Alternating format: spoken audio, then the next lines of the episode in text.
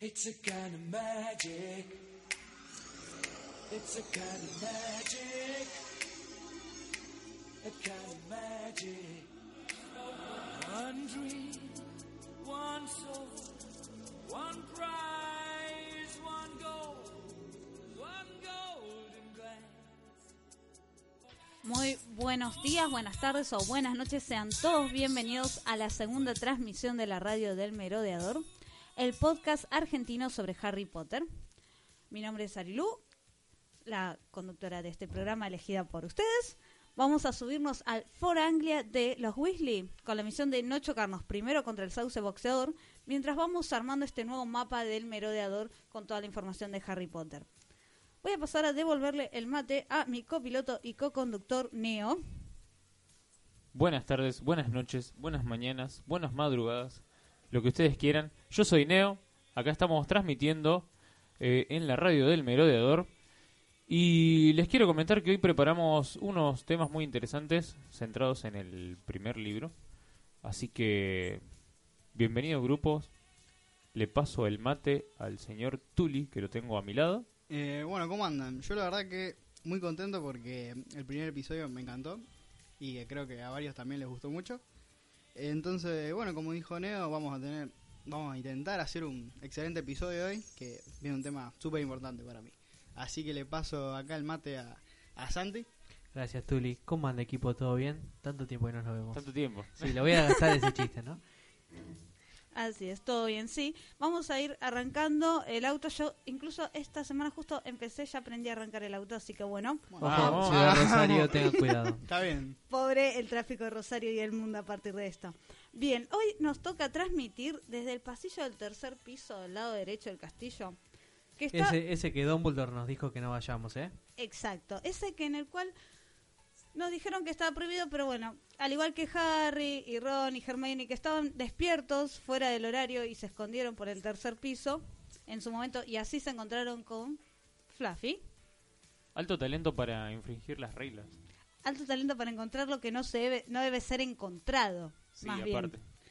¿Y por qué estamos en este tercer piso? Porque como ya dijeron, vamos a estar hablando sobre la piedra filosofal. En versión libro, ¿no? Va a empezar- El empezamos libro. por los de a libros. poquito, de a Vamos a poquito, a empezar a- poquito.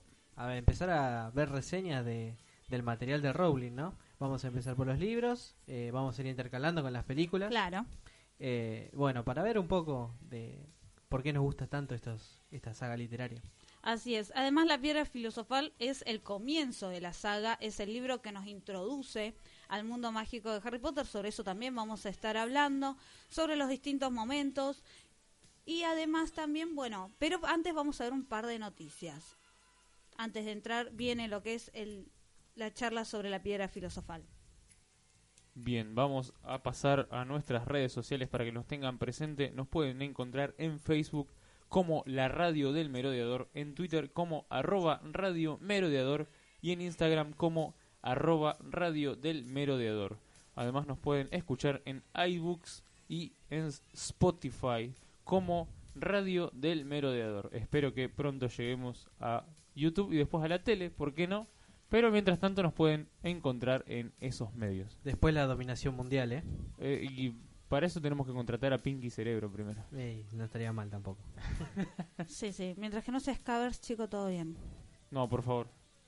¿Y Bien, además? eh, Santi, ¿qué más? bien, y estamos eh, grabando acá en la ciudad de Rosario, ¿no? Eh, de donde somos todos originarios. Eh, Creo. En la sala, hasta donde yo sé, en la sala de grabación y ensayo Supertónica, cito en calle San Martín, 2179.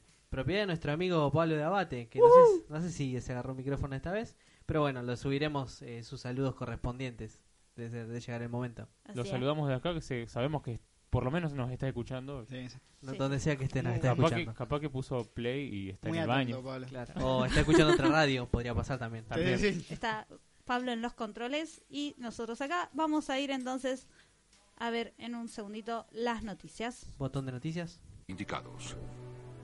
¿Renunciará el ministro? Nuevo residente de Azkaban.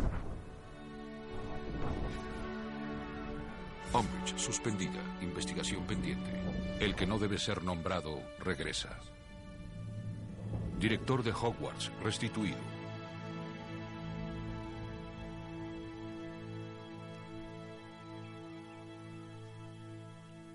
Bueno, volvemos, eh, empezamos nuestra sección de noticias. Y la primera noticia que vamos a traer hoy es la subasta de una de las primeras ediciones del libro que vamos a hablar hoy, de la piedra filosofal. Eh, según un portal estadounidense, The Verge, nos cuenta que se ha subastado a 90 mil dólares una primera edición de Harry Potter y la piedra filosofal, que tiene varios detalles particulares, ¿no? Eh, la primera es que digamos, tiene varios, como diríamos de los videojuegos, tiene varios detalles beta, ¿no? Eh, tiene errores de, de, de tipeo, como por ejemplo en, el, en la portada dice, en vez de philosopher, que es filosofal en inglés, está escrito philosopher. Se comieron una letra ahí, Le faltó una. le faltó una letra. Eh, también aparece en la contratapa un mago ilustrado que no es Albus Dumbledore, sino alguien que está basado en el padre del ilustrador. ¿No? Hizo ahí como, como un easter egg de, de su propio padre. ¿no? Solo para la familia. Solo para la familia, claramente. Eh, el precio final por el que se subastó fueron 68.812 libras esterlinas. Es bastante, ¿eh? ¿Cuánto? ¿Cuánto? 68.812 libras esterlinas. Ah, el vuelto que leí el panadero el otro día. Bueno, Más o menos la libra hoy por hoy. Lo que pasa es que no podemos decir el precio de la libra en- acá en Argentina. claro, aparte de esto, la semana que viene va a cambiar. Sí, así claro, que Claro. mañana va a cambiar. Yo puedo agarrar y buscar cuánto está la libra hoy y quizás En dos estamos minutos. grabando, recordamos que grabamos los días miércoles, estamos grabando hoy, quizás el viernes es otro- cuando ya Claro. sale al aire Dios es otro no. precio, no sabemos acá. Merlín quiera que no. Merlin quiera que no. Bueno, y el último detalle, que es el que le da el toque final para mí a este libro, es que está firmado por J.K. Rowling eh, y fue firmado en el 2003, antes de que se vendiera en una subasta de caridad. Lo cual me parece que, como cualquier firma, suma un montonazo, ¿no? Puedes firmar documentos con eso. Puedes escanear la foto, eh, auto, poner, auto regalarte las, los derechos del libro y Eh, listo. bueno, eh. Sí, sí, Eh, tenía varios plus este libro para ser editado. No lo tendrías que haber dicho en voz alta eso. Ahora no lo puedes hacer. Pero ya lo pensó. Si sucede, si ya lo pensó alguien seguramente antes. Tenemos abogada, así que... Claro, sí, sí, la abogada está retornando al país. Bien, perfecto. Entonces, Neo, ¿vos tenés alguna otra noticia vos? Sí, sí. Vamos con la noticia de las figuras de McFarlane Toys. Un primer vistazo a las nuevas figuras de Harry Potter por McFarlane. No los podemos ver porque estamos en la radio, pero podríamos subir algunas imágenes a nuestras redes sociales. Desde este año, la prestigiada marca McFarlane Toys empezará a ofrecer figuras coleccionables oficiales de Harry Potter y de animales fantásticos.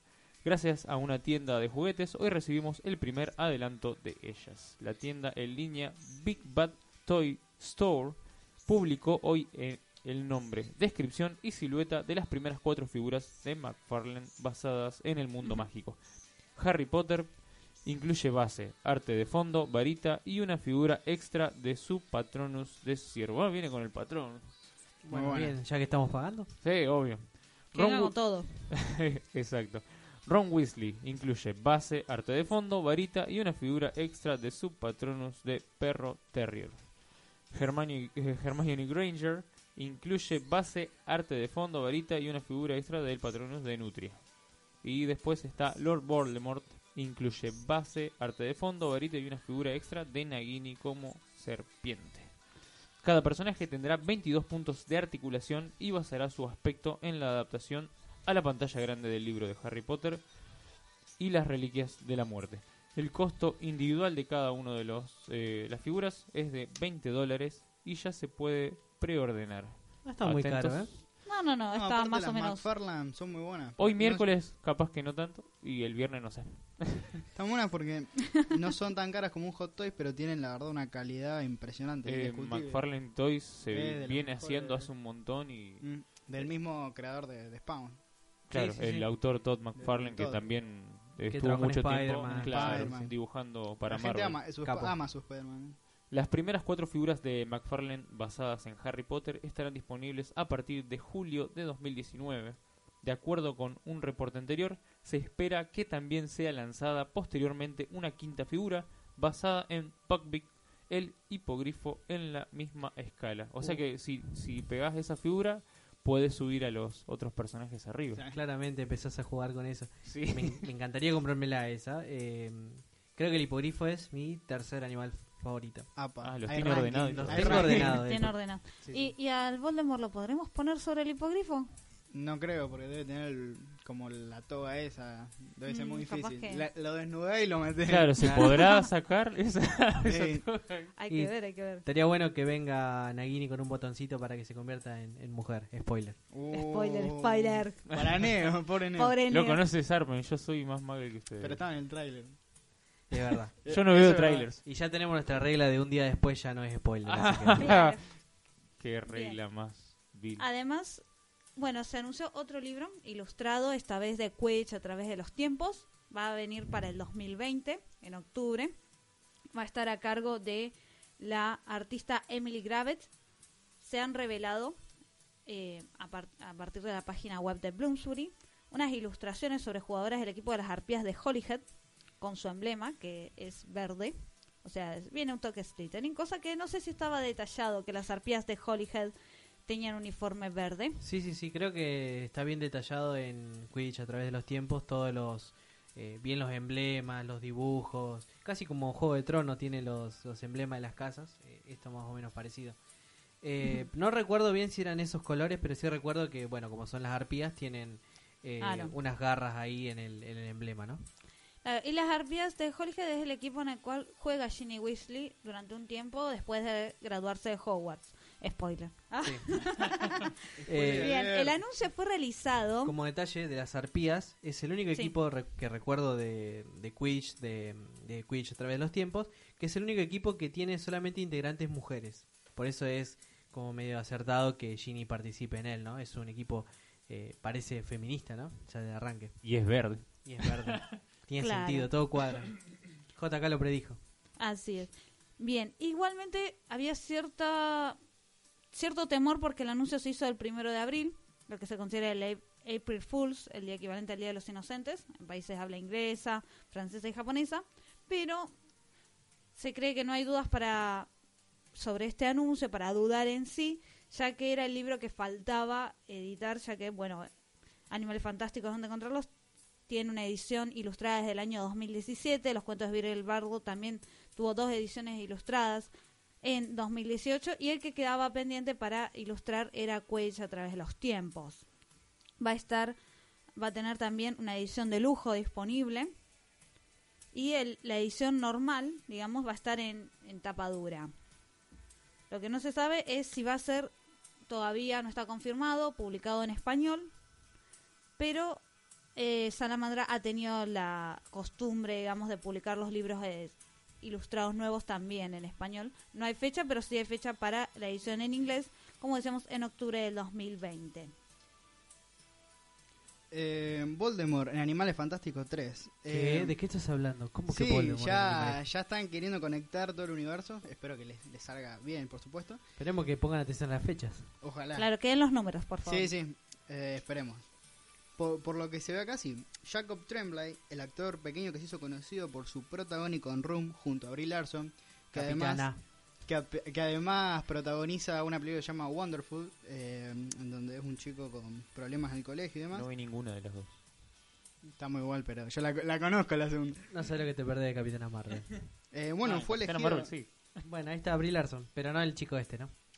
fue elegido entonces para interpretar a Lord Voldemort, niño por supuesto. Ya lo habíamos visto antes eh, En... el, mi- el sí, misterio el del misterio príncipe, del el príncipe. misterio del príncipe. Que me resisto a decirle así, para mí es el, El príncipe mestizo. Sí, sí, pero- sí. pero De acá le vamos a decir el príncipe mestizo. Y entonces, por lo visto, interpretará una versión todavía más joven, quizá, que la que vimos. Y igualmente todo esto es nada más un rumor. Generalmente suele pasar, ¿no? Que los rumores, sobre todo en Marvel, los rumores generalmente se terminan confirmando. Pero por, por ahora, por parte de Warner, no, no hay nada confirmado. Bueno, Ah, eh, me, me encantó claro. como Ari dijo, eh, le vamos a decir el príncipe mestizo, como diciendo, no importa lo que ustedes sí, sí, sí. piensen. De- decre- dictadura decreto, Claro, fue un decreto sí, de- no tercer decreto Así como en... El eh, primer decreto es Neo es co-conductor, el segundo es The Cursed Child no es canon, el tercero es Vamos el sexto libro se sobre llama eso. El Príncipe Mestizo. Yo quiero Así como- discutir sobre Kurt Child, pero bueno. Así como vieron en el quinto libro y en la quinta película que se va llenando la pared de decretos educacionales. bueno, También, mirá, así, sí. la pared se está llenando. Acá no me espacio, Pablo. ¿no? Para Ahí Te está paso entrando con el, mágico. con el martillo. Ah, bien. la puerta. Así es. Sí, es una de las primeras pistas de esta incorporación. Vamos a Sí, ver. Nos dan los números todavía. Nos dan los números para que Voldemort pueda aparecer. No queremos Ya nació. spoilear. A Sí, ver, sí, sí. en el Exacto. 26 ya nació. Porque Sí. esta, al parecer, va a ser más adelante en el futuro. Hay que ver. Creo que son un par de años después. Igual, eh, digamos, enfatizar que sigue siendo un rumor. Todavía no está del todo confirmado. Si bien hay fuertes chances de que lo sea, de que sea cierto, eh, sigue siendo un rumor por ahora. Eh, y todo lo que se sabe es el regreso del cast original hasta donde se sabe. Al menos imagino que Grindel vuelva a volver. Sí, incluso Excepto de los personajes que murieron que no vamos a nombrar todavía. Ah, spoiler. Ralph Fiennes quería volver a aparecer, pero no- Y le dijeron, le dijeron un poco, no, flaco. Capo, está un poco grande. Sí. Con mucho maquillaje, sí. Así es, todos quieren volver. Y por último tenemos otra noticia vinculada al Quidditch, esta vez al Quidditch Muggle, ya que este domingo 14 de abril la Asociación, Argenti- la Asociación de Quidditch Argentina va a organizar el segundo torneo oficial del año. El primero se realizó el 24 de febrero en Capital Federal. Esta vez es acá, en la ciudad de Rosario, donde nosotros estamos grabando. Y la sede va a ser el Estadio Municipal de Ovidio Lagos y 27 de febrero. Se van a enfrentar tres equipos, uno de Buenos Aires, Quantum Nebula, y los dos equipos de Rosario, Deadly Dragons y White Wolves. Una jornada que promete ser muy intensa porque les comento el formato es el siguiente, va a ser un todos contra todos, entre los tres, de ida y vuelta. Con lo cual va a haber varios partidos. Yo los invito a todos a que vengan a alentarnos. Acá los chicos ya están comprometidos y tienen que venir, así que van a contar. Otro decreto más.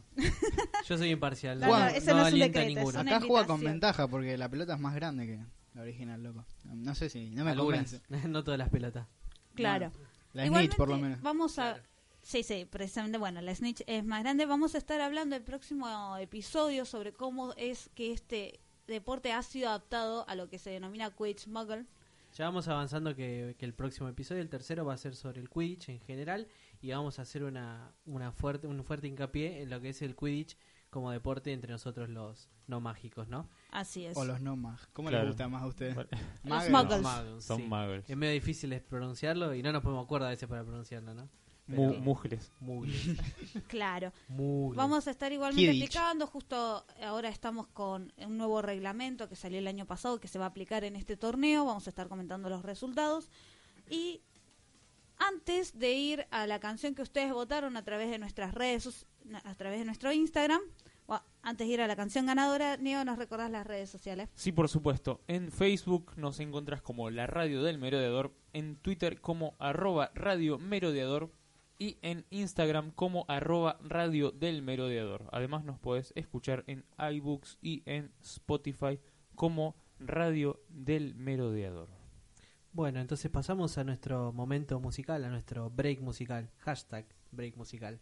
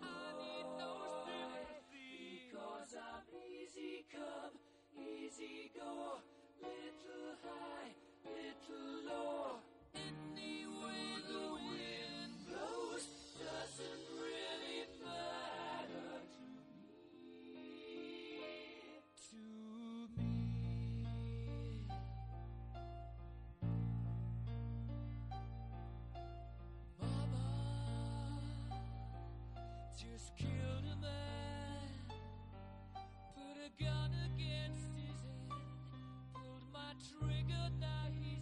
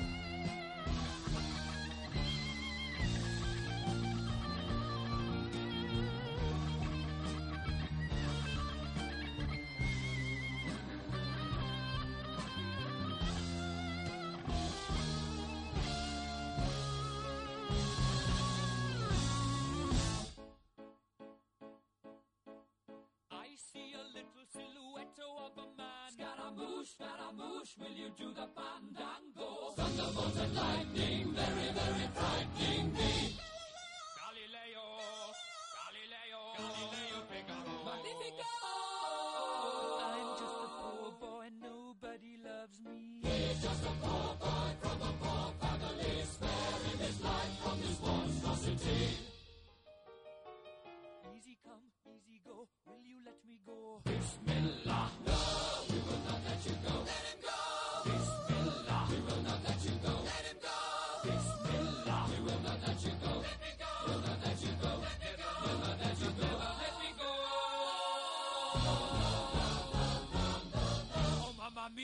mamma mia. Mamma mia, let me go. Beelzebub has a devil put aside for me.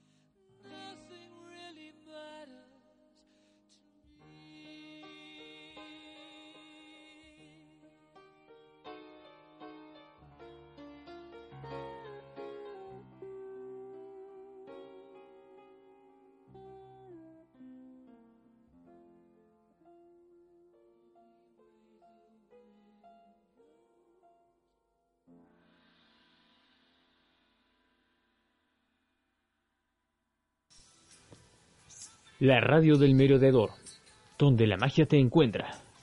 Entonces, y volvemos ahora a la radio del merodeador. Muy buen tema.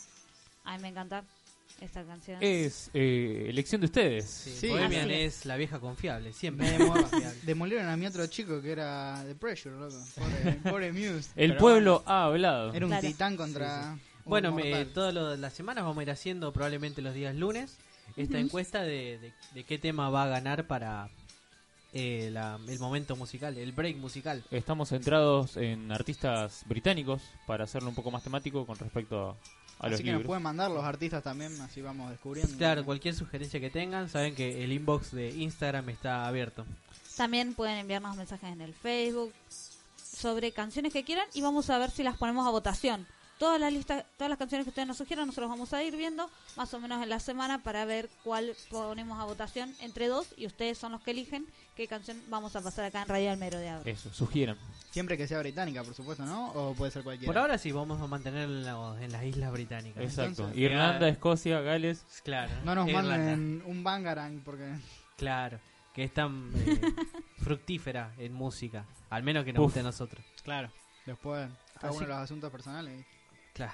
Bien, como habíamos dicho, hoy vamos a estar hablando sobre la piedra filosofal, sobre el libro que da inicio a la saga de Harry Potter, el libro que nos introduce en el mundo Harry Potter. Santi, vos tenés algunos datos, ¿no es cierto? Sí, para ponernos de acuerdo, eh, vamos a, a ponernos en algunos datos que, que son de la, del libro en general, ¿no? Eh, el, el libro claramente se llama Harry Potter y la piedra filosofal. Eh, fue publicado en junio de 1997 en Gran Bretaña por eh, la editorial Bloomsbury. En septiembre de 1998 en Estados Unidos eh, como Harry Potter y la piedra del hechicero por la mm, editorial Scholastic, Scholastic perdón. Scholastic. Ahí va. Eh, se le cambió el nombre porque se pensó que la idea de la piedra filosofal iba a ser como, como muy fuerte para los chicos y que iban a pensar que hablaba de temas filosóficos y demás. Y como que no venía el caso, hubiera ¿no? estado muy interesante igual. Sí, podría ser, pero ya de por sí era medio difícil de venderlo en esa época. En los 90 eran Sí. complicados, así Sí, que, eh, bueno, optaron por algo más prudente, demasiado prudente para mi gusto. Y ya en el 2000, por la edición, eh, la edición en español, por Salamandra, que es la que la mayoría, no sé si diría todos, era la que hemos leído. Sí, Claro. Algún PDF por ahí, pero. No, por favor, acá no hablamos de piratería. ¿Cómo que no? Pirate Alert. Las Torre. hay, las hay. Cállate, niño. Eh, bueno, el libro, según su autora, J.K. Rowling, Joan Rowling, Joan Kathleen Rowling, eh, fue iniciado en 1990, eh, su escritura, en un viaje en tren que terminó justamente en King Cross, que es la, la famosa estación de la plataforma 9 y 3 cuartos, ¿no? Así es. Eh, le llevó seis años terminarlo, en 1996, a través de, de un momento muy complicado de su vida, que incluyó eh, la muerte de su madre y un viaje a Portugal. Eh, probablemente lo hablemos más adelante, todo el Sí, tema sí, ya la- vamos a estar hablando sobre la biografía de Rowling, toda La la, película historia también. que tuvo, porque hay mucha resiliencia en sí. Está muy bueno. Así que bueno, eh, le llevó seis años terminar el libro, pero no solo porque escribió la novela, sino porque también eh, sentó las bases del universo, que es a lo que vamos a estar hablando ahora. Dice ella que tiene cajas y cajas de libros, de libretas, con todas las anotaciones que ella hizo sobre el mundo mágico, ¿no? Increíble. Que algún Así día las va a facturar. Ojalá, La, la ha ido sacando, por ejemplo, 90 hace millones de dólares. unos años salió una edición especial por, para cada una de las casas de, de la piedra filosofal con detalles extra sobre personajes. Por ejemplo, yo, bueno, como soy de Ravenclaw, compré la edición de Ravenclaw A un muy buen precio. A un precio, sí, sí, sí, lo, lo conseguí más económico que el resto de la gente. Porque, bueno, hay canales de tráfico que yo manejo. El de Hufflepuff es más barato.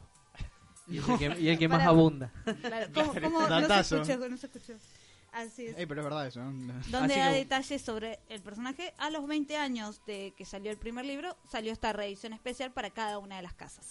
Así lo que, están haciendo con creo que cada 20 años de cada uno. claro, ahora se empezaron a cumplir, a medida que van saliendo los libros, los 20 años de, de cada una de las publicaciones, ¿no?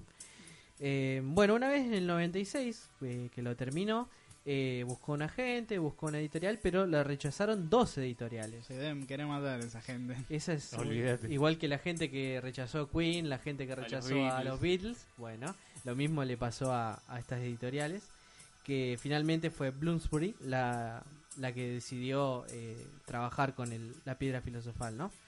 Eh, y fue un éxito, no, no inmediatamente, no en el 97, sino recién cuando cruza el, el charco y llega a Estados Unidos, ¿no? Y ahí empieza a encabezar las listas de bestsellers entre el 1999 y 2000. Claro, de ahí es que llega a traducirse al español y luego llega a lo que es España y Latinoamérica. Y ahí es cuando ya se empieza a mover los hilos para la adaptación cinematográfica, ¿no? Que saldría un, un año después. Así es. Muy rápido igual. O sea, sí, fue un éxito. cuatro fue. años eh, desde que lo publicaste hasta que se estrenó la peli es como tiempo récord. Sí, sí, sí. no, cuatro, no, no perdieron el tiempo ahí. no, no, y cuatro La- años la que le cambiaron. ver venir. Claro, sí, sí. Y cuatro años que le cambiaron la vida a la, a la autora totalmente, ¿no? A Joan. Claro, a Joan le, le habían comentado, además, eh, que no dejara de trabajar de lo que sea que estaba trabajando. Por la porque- duda. Claro, no, porque nadie vive de vender libros infantiles. Bueno, a veces vivía. sí. Sí, sí. ah, A veces se han eh, construido imperios alrededor de eso. Claro, creo que lo habíamos comentado en el primer episodio, si no lo recordamos, que ella, en realidad, el segundo nombre, la K, no es de su nombre legal, sino que forma parte de lo que es el nombre artístico, Era. porque, Porque ahora sí se lo cambió legalmente. claro, pero en el momento de editar el Dato. libro, le dicen que si puede poner las iniciales, porque nadie compraría un libro escrito por una mujer, entonces toma, Para niños, justamente para Claro. niños. exacto, toma el nombre de su abuela Kathleen y firma la edición como JK Rowling. Pareciéndose a, a otros escritores como C.S. Lewis y J.R.R. Tolkien. mm. Así Exacto. es. Así que bueno, Neo, eh, creo que vos estuviste haciendo un análisis, estuviste haciendo la tarea, algo que yo no Sí. hago en mi vida. Claro, bien, bien. Esto, Neo, de que vos estás a punto de recibirte en Ravenclaw, estás en los últimos años, te ha puesto más aplicado. Olvídate, sí. Este, pero aparte me quería centrar en un tema que siempre me interesó y que nunca había tenido oportunidad de, digamos, de, de focalizarlo, de, de interiorizarme y bueno, tuve la oportunidad ahora. Digo, vamos a ver qué onda esta teoría que siempre se me pasa por de costado. Y les traigo lo que constituye el viaje del héroe, que se aplica a un montón de historias, eh, leyendas eh, y bueno, quería comentarles de ¿Qué? qué se trata. Que está focalizado en un personaje, digamos. Sí, sí, sí. eh, en- En distintas historias, pero se va personajes. focalizando. le vamos, sí, como que puede encontrar eh, esos elementos comunes a muchos héroes. Desde Exacto. la de mitología griega hasta Luke Skywalker. olvídate. Este, así que les voy a contar de qué se trata. Por favor. Bien. Eh, en la piedra filosofal eh, encontramos eh, la punta del ovillo de- del viaje del héroe. Eh, es, existe una estructura mitológica universal denominada monomito, que es el patrón narrativo detectado en muchísimas leyendas, cuentos populares y en obras de ficción de todos los tiempos. Fue aplicada como con conocimiento de causa e incluso de forma inconsciente para contar historias de los más diversos. Esto es lo que Joseph Campbell, en su libro El héroe de las mil caras, llamó el viaje del héroe. Mucho se habla de este ensayo, pero quien arrancó con toda esta idea es Vladimir Prop. Vladimir Prop fue un antropólogo y lingüista ruso nacido en 1895, dedicado al análisis de los componentes básicos de los cuentos populares rusos para identificar sus elementos narrativos irreducibles más simples. Prop fue el primero que se fue dando cuenta que en la mayoría de los cuentos populares rusos eh, se podía seguir un patrón básico, eh, donde se empezaron a repetir elementos. Eh, en su libro Morfología del cuento estudia esto, fue publicado en 1928 y de aquí Campbell rescata su premisa más primordial que es esta, esta base. Del camino del héroe, digamos. El Exacto. viaje del camino del héroe. Yo lo he conocido como el camino. Eh, sí, se, se conoce de las dos formas. Hay un podcast muy conocido eh, ahora que se llama El Camino del Héroe, que bueno, yo lo consumo bastante. Ah, ¿sí? ¿De dónde sí. es? De Buenos Aires y bueno, pero lo aplican a películas de Marvel. Ah, Ah, empezaron por ahí y ahora están analizando varias películas de la cultura popular. Vamos a buscarlo. Sí, espero que nos escuchen y se hagan amigos. Algún día De podemos hacer un crossover ahí. Empiezan a seguir. bueno. y después hablamos. Bien, Joseph John Campbell fue un mitólogo, escritor y profesor estadounidense, más conocido por su trabajo sobre mitología y religión comparada. Su filosofía es a menudo resumida por su frase persigue tu felicidad. Qué agradable sujeto. sí. Dato de color, comparte cumpleaños acá con Arilu. ¿Sí? Sí, Mirá. sí, sí. ¿De qué año? O sea Ah, que, o sea que es ariano. Sí, debe ser grandecito Claro, el es tipo. ariano. Mirá. Sí, sí. No creo, No, en, eh, no creo en lo- el horóscopo, pero igual. Campbell nació en 19. 45, algo así. Ah, Ah, es un par de añitos más No, grande. sí, sí, tiene, tiene bastante. podría ser Par de tu décadas. abuelo. Bien, eh, las ideas de Campbell sobre el mito y su relación con la psique humana dependen en parte del trabajo pionero de Sigmund Freud, pero en particular de la obra del discípulo de este, Carl Jung, cuyos estudios de psicología humana influyeron enormemente en la concepción del mito de Campbell. Esa idea de que todos los arquetipos o elementos, tanto los más simbólicos como los que se presentan de, forma más literal en las historias, las leyendas, todos esos relatos, son reconocibles en nuestras propias vivencias cotidianas o de alguna manera se ven reflejados en, ese equilibrio mental que llevamos entre nuestras propias experiencias positivas y las, y las negativas. El viaje del héroe, planteado en el libro Las mil caras del héroe, es una estructura más depurada que los 31 puntos que nos presenta Vladimir Prop en su morfología del cuento. O sea que le metió ahí un resumen tipo de Rincón del Vago, digamos. Ah, más o menos, sí, es como un- diciendo, mira, acá hay un material interesante, vamos a, A resumirlo. a resumirlo. A resumirle y subirlo a internet. este todo un visionario. Y entonces, bueno, nos presenta 12 etapas más definidas, eh, en la, por la que la mayoría de los protagonistas de ficción atraviesan eh, para convertirse en el héroe de nuestra historia. El ejemplo más patente que siempre usan para ejemplificar, como vos dijiste, es el de Luke Skywalker, pero es porque el creador George Lucas ya lo, ya Claro, lo definió de esa el forma. libro y dijo, ah, voy a ponerle a todo, donde dice héroe, lo tacho, pongo Luke. Sí. y ahí armó Eh, un claro, guion. bueno, Claro. es que él en la, en la universidad eh, ya le, se Sí, le habían sí, planteado esta tenía idea. las y- cosas muy claras y el tipo, o sea, se ve Sí, que quería sí, sí. formar un universo muy interesante. Bueno, ¿nos contás las 12 etapas? Bien, vamos a ver eh, primero las dos etapas, después eh, entre todos vamos a, a mirar eh, cada, cada- Claro, ¿dónde se aplican en lo que es la piedra filosofal, ¿no es cierto? Exacto. Que Así es el, el inicio del... O sea, lo que tiene de interesante la piedra es eso, que es... eh, si bien es el inicio de una, de una saga de siete libros planteada, eh, también es eh, una historia en sí misma, porque tiene principio, eh, medio y final, digamos. Sí, Eh, y aún así se puede aplicar el inicio del viaje del héroe, pero también es un viaje en sí mismo. exacto. Eh, el Camino del Héroe es, eh, nos presenta un protagonista joven, normalmente masculino, inexperto, en un mundo cotidiano o muy ordinario. Eh, normalmente se divide en dos eh, este viaje. Primero el, el mundo ordinario o común y después el paso a un mundo especial o eh, desconocido. Claro, que es lo que pasa al principio, lo encontramos en la casa de, de los Dursley, ¿no? Exacto. Claro, donde así de esa forma empiezan a explicar Rowling cómo se mezcla el mundo mágico y el mundo muggle. Sí, que es algo que me parecía interesante que no hacen por ahí muchos escritores de, de fantasía. Va, ya va a venir alguien a corregirme eso, ¿no? Pero eh, los más tradicionales creo que no lo hacen, digamos, directamente prefieren crear su propio mundo, con su propia historia, su propia geografía. Sí. Y bueno, Rowling un poco se aleja de eso y, y- e implanta el mundo mágico en el mundo, digamos, real, en nuestro mundo, digamos, ¿no? Sí, acá tengo una observación con respecto al tema de los Dursley.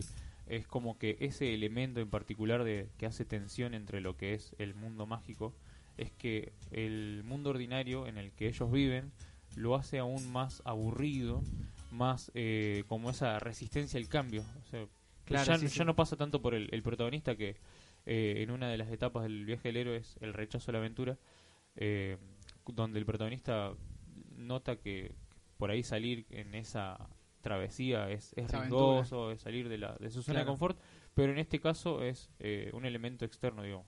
Es como que acentúa el tema de y tenés que salir, viste, de ahí. Y sí, tenés que salir de tu... Pero bueno, justamente porque Harry no se siente cómodo en la casa de los Exacto. Dursley. Exactamente. Claro, es una casa donde siempre estuvo rechazado.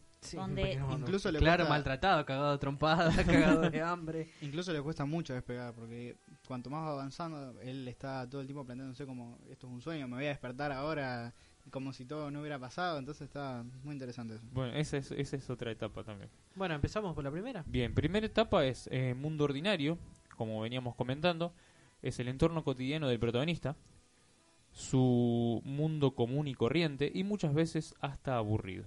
Después está la llamada de la aventura, Ese sería el segundo. el segundo, Claro, el primero es el- entonces el primero es el Mundo la llamada, ordinario. el mundo ordinario. mundo que como ordinario. decimos es aburridísimo, el Sí, mundo de los Dursley el contexto común y corriente. Sí, sí. Eh, el segundo, la llamada de la aventura, surge un problema o hecho que irrumpe en la monotonía del mundo del personaje, planteándole un comienzo a una travesía o aventura. La tercera es el rechazo de la llamada. Aquí el personaje tiene una negación a salir de su zona de confort y considera a la aventura como un riesgo. Eh, entonces el, el llamado, como, como se plantea acá, sería el momento en que eh, desaparece el vidrio del zoológico. No, para mí no. Eh, Cuando cae Hagrid. Para mí cuando Para les empiezan a llegar todo. las cartas, sí, es Las como cartas. que va Claro, antes de las cartas está el momento en que él libera a la serpiente y ahí es como que está el momento en que descubre que como la magia es algo más, claro, eso es más tangible. Quería volver un momento atrás. al- A ver. yo para, para mí los, Sí. los primeros tres capítulos está un poco ahí como una fusión de todo. Digamos, lo que hace Rowling es plantear muy bien a sus personajes, por supuesto. Y por ejemplo, el señor Dursley, ¿qué es? Es vende taladros. O sea, no hay cosa más directa, no, no es como madera, no puedes crear nada, es una cosa muy simple. Tenés que vender taladros. No, no, no hay nada eh, flexible. nada creativo, decís. Claro, por eso. Entonces, aparte el tipo, cuando está yendo al trabajo todo el tiempo, le intenta buscar una explicación, digamos, por qué están los magos y demás. Es como ese tipo que intenta... que no puede salir de, de su mundo. digamos, Claro, sí, eh, aparte me hace acordar como la persona que intenta eh, descubrir lo que hace el mago de atrás. Sí, Eh, sí, como sí. detrás de la magia y todo ese sentido, digamos, como intenta sacarle credibilidad a lo que ve. Claro. Claro, es como, Eso.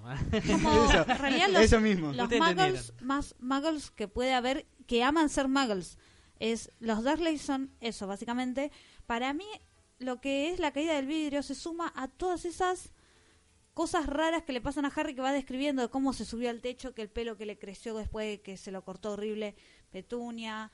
Es como que Un día que para mí volando. el momento en el llamado a la aventura es la carta con la cual se irrumpe de forma total y no hay vuelta atrás de que este mundo muggle y aburrido y horrible, esta familia horrible que tiene Harry, es parte de una realidad pero que hay otra mejor.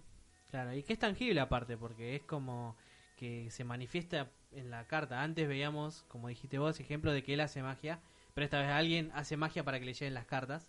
Y Claro. entonces es como que ya es una magia mucho más sofisticada de la que él hace, digamos. Eh, y bueno, ahí está el, el momento en que, en que llega Hagrid a su vida. Claro, un punto aparte súper necesario porque al principio comenta, y apenas nos introduce en el capítulo, como que Harry está a punto de vivir una de las mayores miserias de su vida. Está por entrar a un nuevo colegio que no conoce a nadie. Un- le están por dar una ropa espantosa. Entonces le está por pasar Claro. de todo. Es súper necesario ahí que pase Luego- algo. Que bueno, que ya apunta a empezar siempre la secundaria, va, lo que es la secundaria para los británicos, ¿no? Ajá. esta cuestión de, de la adolescencia ya, ¿no? De entrar en la adolescencia, que va a no a empezar ahora, pero a partir del tercer o cuarto libro ya se va a empezar a plantear, ¿no? Sí, todo el tiempo estaba jugando con eso. Bien, eh, habíamos quedado en el tercer paso que es el rechazo de la aventura. Que es muy corto, es como, Eh, bueno... El rechazo eh, de la llamada, claro, es en realidad normalmente es cuando el personaje tiene una negación con salir eh, a la travesía, pero en el caso de Harry eh, se Creo plantea que diferente. Es- es el rechazo viene desde claro. el- su propio, sus propios Miedo. tíos. Sí, Ah. es como una incredulidad más bien, como decía Tully, que por ahí no se lo cree. Ese ah, es como sí, su también, rechazo. también. Que dice, no, bueno, ahora me voy a despertar, Exacto. pero el gigante no va a estar... eh, voy a estar en mi... En el armario bajo de las escaleras, el gigante no va a existir. Y bueno, se da cuenta de que nada que ver, ¿no? Aparte la, la aparición de Hagrid, ¿no? Que fue sumamente rápida e inesperada. Es como pasa en un segundo. Sí, eso sí, sí. es interesantísimo. Y la torta de cumpleaños que le trae. Es buenísimo. Oh, qué cosa rica. Me, me- ya me dieron ganas. Yo también me, yo también me lo imaginé re suculento. Eh, Yo así una Podría- cosa muy alta, tipo colchón, y muy dulce. ¿Alguna Sí. pastelería que nos esté escuchando y nos quiera mandar una torta? Claro, se lo sí. agradecemos. Aceptamos comida, por supuesto. ¿Qué otro paso sigue? Eh, el siguiente paso es eh, el cuarto, encuentro con el mentor. Aparece un maestro o figura protectora eh, o sabia que lo insta a salir de, al encuentro del desafío. A menudo le brinda apoyo, eh, información nueva y hasta una ayuda sobrenatural. En este caso, al principio es, es Hagrid.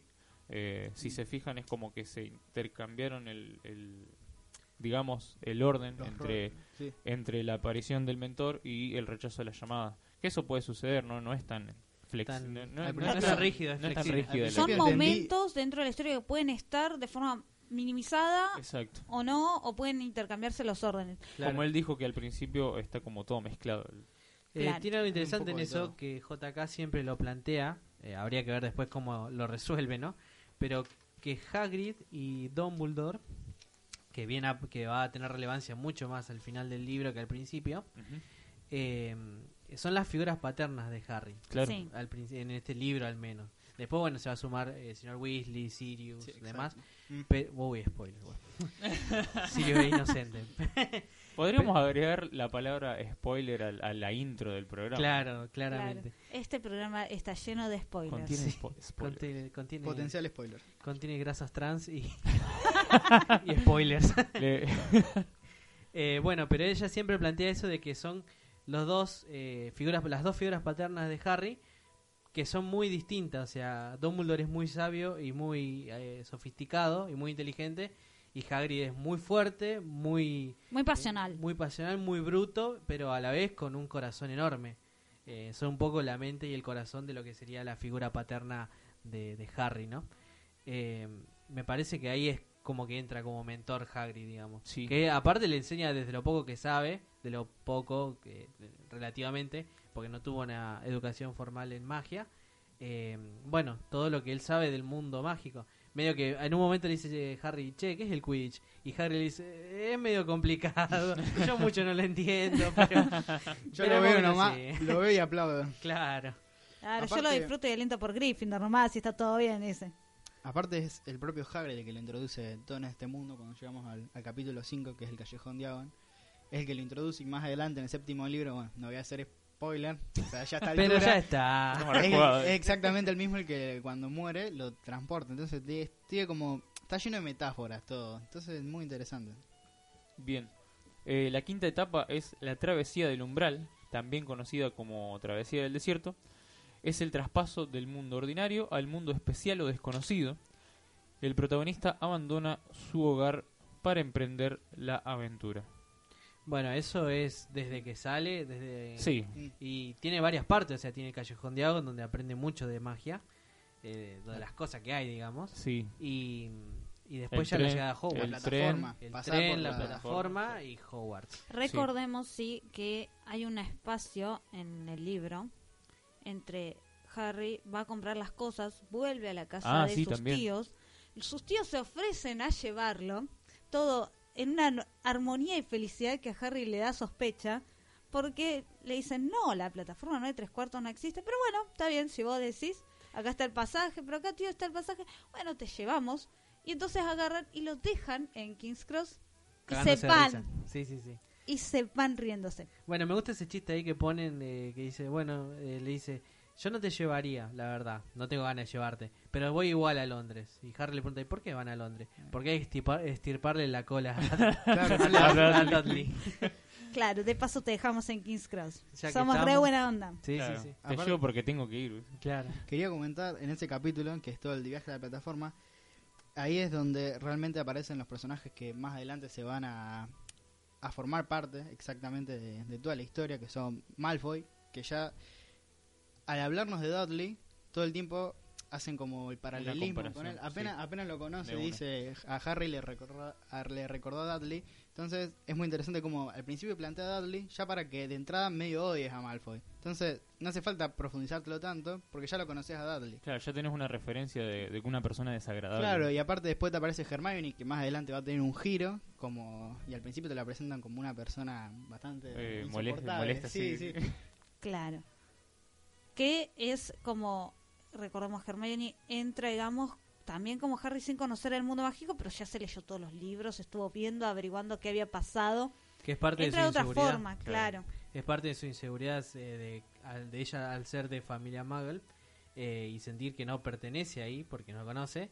eh, bueno, lo, lo primero que agarró es cazar todos los libros y, y aprender lo más posible, ¿no? Claro, así es. ¿Hay alguna otra etapa más? Eh, acá ya- podamos Hogwarts. ubicar? Acá ya Sí. pasamos al mundo especial o desconocido. Es la, la siguiente parte es eh, la sexta etapa que es aliados, enemigos y pruebas, donde aparecen personajes que se van a oponer o unir a la causa de nuestro protagonista y donde encontrará desafíos a través de los cuales va a aprender las reglas de este nuevo mundo. Bueno, es todo lo que estuvimos hablando, digamos, de... Sí, lo que, se encuentra y en presenta a Hogwarts. todos los personajes. Claro, como sí, también, recordemos en el tren aparece Neville. Aparece Aparece Neville, Neville. eh, también aparecen los, Weasley. Todos los hermanos aliados, Weasley, sí. toda la Percy. familia Weasley. Bueno, Percy, Está ahí. Bueno, Percy, pero- eh. Percy es Percy. Claro. Más pero adelante, Freddy spoiler. George, eh, Sí. Ginny, que después Crabbe era Goyle. su, su interés amoroso, eh, la señora Weasley. Todavía no está el señor Weasley dando vuelta, Mm, pero... no, eh, Claro, pero, Pero ya lo va a conocer. y ya, en, eh, digamos, en esos que son tres o cuatro capítulos, eh, se presentan muchos personajes. Se Sí. presentan Sí, todos sí. los profesores, Incluso en el séptimo se presenta Snape. Claro, los Sí. eh, como enemigos o, o opuestos eh, ahí entrarían Snape, Malfoy, eh, Filch, eh, Quirrell, que también se lo presenta en el Callejón Diagon. claro. Eh, Eh, Que ahí no tenía el turbante. Claro.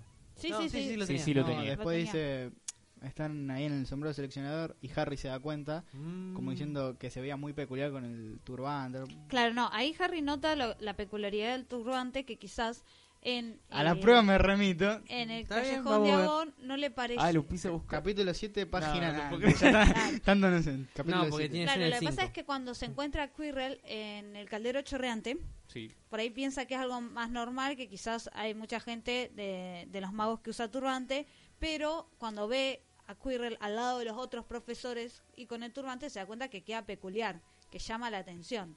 Pero sí, el turbante está porque porque Voldemort ya estaba, Sí, sí, sí. ya estaba en su cabeza. seguro. vuelve de- del viaje directamente con eso. Eh, Claro, él es asignado profesor teniendo el turbante. Sí, después, Bueno, después y lo ahí, eh, verificamos. ahí aparecen las diferentes pruebas donde él también se, se empieza a interiorizar en lo que es eh, qué puede hacer, qué no puede hacer, Tiene- cuáles son sus limitaciones. Tiene mucha información esta primera parte del libro. Es como que es muy contundente con setear el mundo mágico. Exacto. Con Eso. establecer todo. sea, aparte se nota Claro. como que tenía, ya tenía pensado expander mucho más. Y Sí. sí. probablemente ya lo tenía escrito, seguramente. Conociéndola.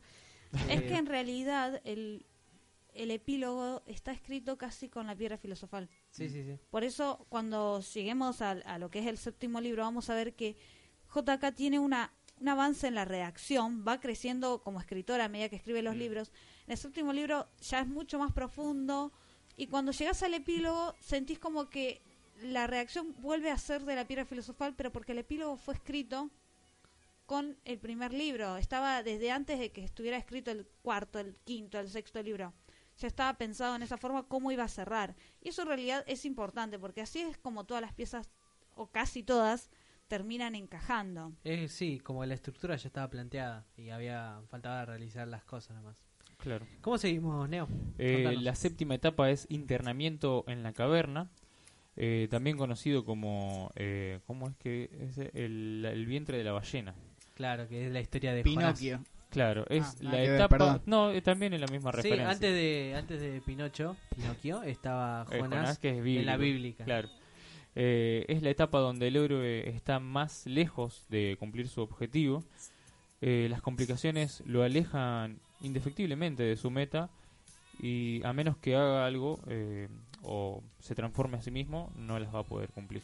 Y estamos, esa parte creo yo que está mucho más cerca de cuando sale del... Cuando tiene el castigo, cuando... El bosque prohibido. Claro, más o menos por ahí, que es cuando, eh, bueno, cuando está toda esta historia de Norbert, el dragón y, y Hagrid. Bueno, ahí es cuando Harry está en- como en su punto más bajo porque lo castigaron, perdió muchos puntos y todo por andar metiéndose en algo que, que no le incumbe, que en realidad sí le incumbe, pero sí, bueno. no, no lo había pensado de esa manera. Él, yo lo, o sea, está claramente desmoralizado, pero también lo había visto desde el lado de cuando encuentra el espejo y como que ahí se olvida de, de buscar que, quién era Nicolás Flamel. Este, como que ya no le importa nada, le importa nomás, nomás encontrar el espejo y volverse a mirar. Y volver a ver a sus padres. Sí, eso que quería- no había visto nunca en su vida. Exacto. Eso quería comentar ahí del espejo de Erised, que se llama así el capítulo, que tiene dos puntos muy interesantes, que uno es la capa, de cómo cambia un poco los roles, que más adelante el mapa va a ser un poco lo mismo de, de ser vigilado al que vigila. Entonces es muy interesante eso. Se puso la gorra. Sí, por supuesto. Le creció la visera. ahí. Aparte, ese es un giro muy grande ese capítulo porque, como decía Neo acá, va a buscar información y termina todo lo contrario, conmoviéndose por la magia del espejo. Claro, y se pierde ahí su, su, su meta. Como detalle comento eso, que las capas de invisibilidad eh, casi que casi que son un invento de Rowling, porque no existe algo así eh, antes, pero sí existen muchos elementos de, de invisibilidad. Es como algo muy muy atrayente en la historia y en la mitología, ¿no? Eh, una de las primeras referencias es la mitología griega, donde Hades tiene un, un yelmo, un casco, que te hace invisible, ¿no? Y más cerca en el tiempo, el anillo único te daba el poder de, de ser invisible, ¿no? Eh, y bueno, JK toma Bien. ese poder hacia la capa, que es bastante mágica, no solo porque es invisible, sino porque parece que eh, cambia de tamaño, ¿no? A medida que Sí, van sí. creciendo, Para lo que necesite. claro, a veces bueno. una persona, a veces son tres, eh, Claro. a veces de eso no, igual. Claro, Claro. pero igual recordemos que ya Sí. cuando llega al cuarto libro empieza a mencionar que ya se le veían los pies cuando, Iban los tres ah. juntos. cuando iban los tres juntos, sabía tenían que agacharse porque la por capa no les llegaba. Sí, sí. Pero Sí. recordemos, bueno, que no es una capa de invisibilidad como las que hay común. en el- Spoiler. En, el, mercado eh, mágico, Negro. digamos, Sí. normal, sino que, bueno, tiene su propia historia y particularidad. ¿Cómo llama, Neo? La siguiente etapa es la 8, la Odisea, muerte y resurrección. Eh, aquí es donde el espíritu de nuestro héroe hace un quiebre. Puede caer, incluso morir, eh, para luego volver a levantarse o resucitar en el caso de que, de que estuviera muerto, ¿no? Eh, ya con su transformación efectivizada. Eh, ¿Para después dónde de que pasa esto ustedes?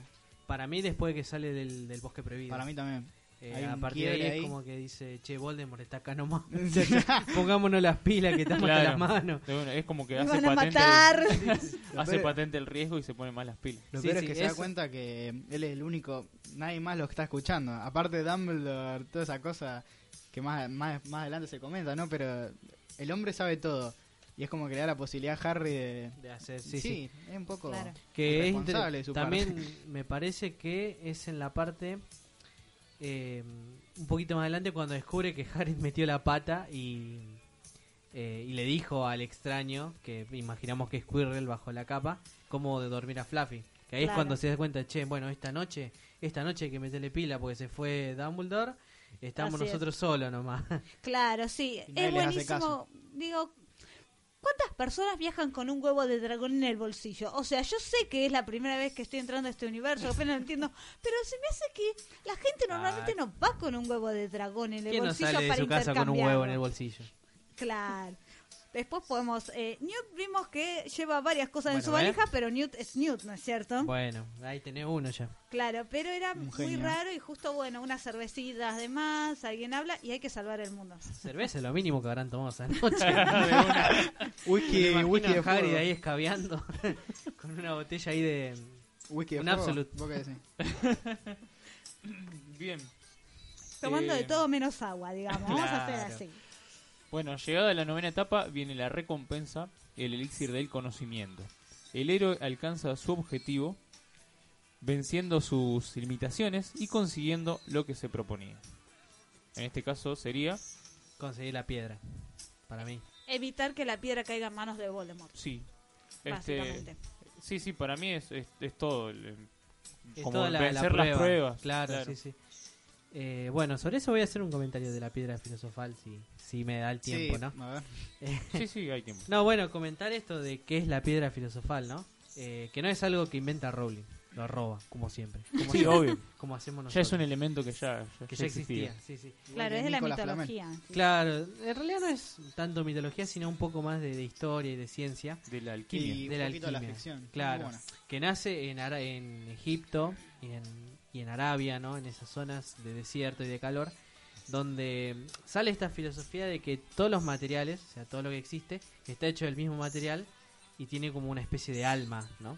Que mm, se llama neuma, pero bueno, no Nicole, ¿no? Pe- Eh, bueno, y se decía, bueno, si todo está hecho de lo mismo, podemos moverlo un poquitito y hacer oro con eso. Que siempre va a ser el- el- la, la gana que tenga la gente, ¿no? De conseguir oro y nada más. No para hacer algo bueno, sino para conseguir más, más oro, ¿no? Eh, y bueno, a partir de eso llega en la Edad Media a, a Europa. La gente dijo, che, hay, los, los egipcios están haciendo plata y no nos contaron el secreto. ¿Qué estamos esperando? y ahí le metieron pila y empezaron a aparecer estas cuestiones de, de alquimia, ¿no?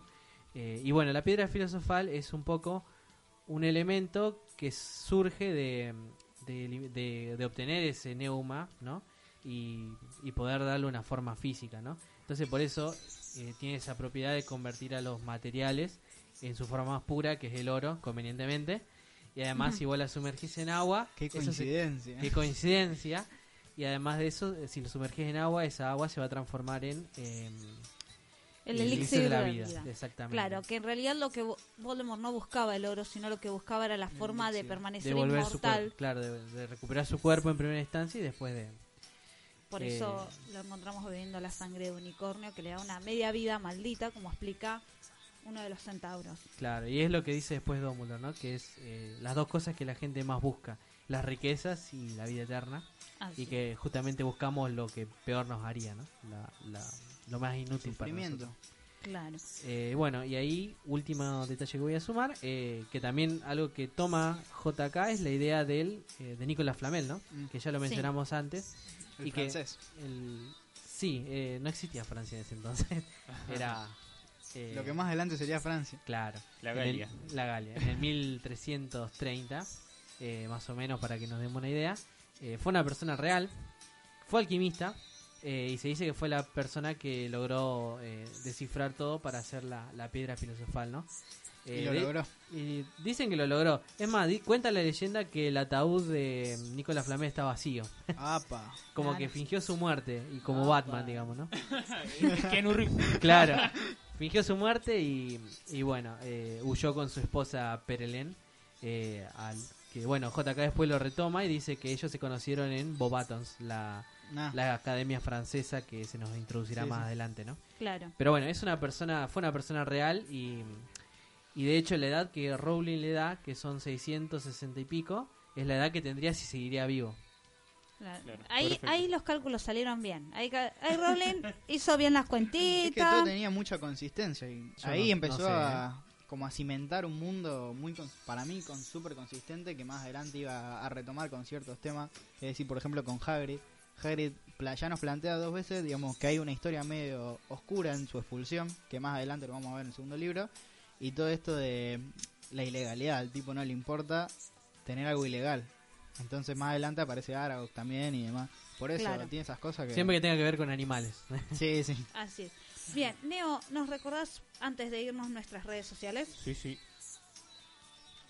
Tenemos para que nos puedan enviar sugerencias de temas para poner, de, te- de temas para charlar y de canciones también, de temas musicales, para que podamos poner a, a votación, ¿no es cierto? Bien, en Facebook nos encuentran como la radio del merodeador, en Twitter como arroba radio merodeador y en Instagram como arroba radio del merodeador.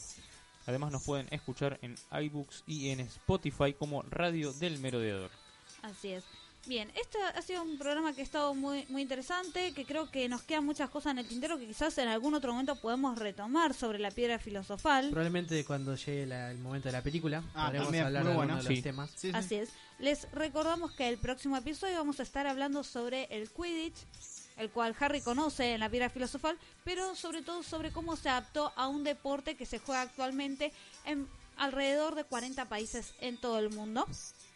Y además vamos a comentar los resultados del torneo que se juega este domingo 14 de abril acá en la ciudad de Rosario. ¿A qué hora, David? Repetí. Sí, a partir de las 10 de la mañana, todavía no está bien confirmado el fixture, pero entre las 10 y las 20 horas se va a estar desarrollando en el Estadio Municipal en Lagos y 27 de febrero. Sí, vamos a estar ahí. Vamos a tratar de hacer una mini puede- crónica, aunque sea. ¿Y puede durar hasta meses o no funciona así? No, no, no, acá está más restringido. Ah. Ahora, el, el próximo programa, Tuli, vamos a estar aclarando todas las dudas para que puedan saber cómo jugar y dónde jugar. Bien, Bueno, gente, ha sido un gusto compartir este momento demasiado cargado de información. Sí, sí. Pero no, lo disfruté bastante. Me gusta mucho este libro aparte. Bien, entonces nos vamos a encontrar la semana que viene, Tuli. Por supuesto, yo acá esperando. ¿Vos, eh, ¿Tenés más información para la semana que viene? Y voy a buscar, me voy a meter ahí con los videojuegos que encuentro. Buenísimo. Hay mucho para hablar sobre este libro todavía. Sí, sí, sí. sí, sí. Queda bastante y el próximo vamos a estar resolviendo todas las dudas sobre Quiz. Ha sido realmente un gusto haber compartido este programa y esperemos que les haya gustado a ustedes también del otro lado. Nos vemos el próximo viernes, gente. Adiós, gente. Hasta Bye luego. bye.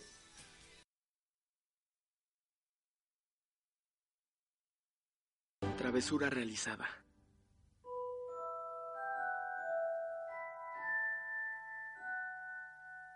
Knox.